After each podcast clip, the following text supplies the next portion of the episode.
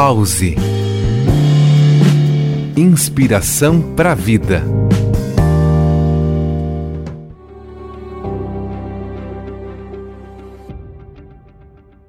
Comum, sim. No nosso dia a dia, fazemos muitas coisas e a maioria consideramos comum.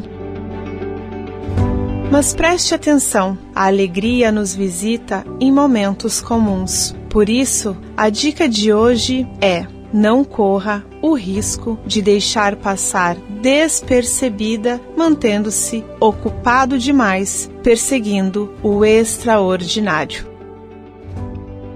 A beleza está na sutileza. Eu sou Thaisa Rodrigues e esse foi mais um pause Inspiração para a Vida. Pause.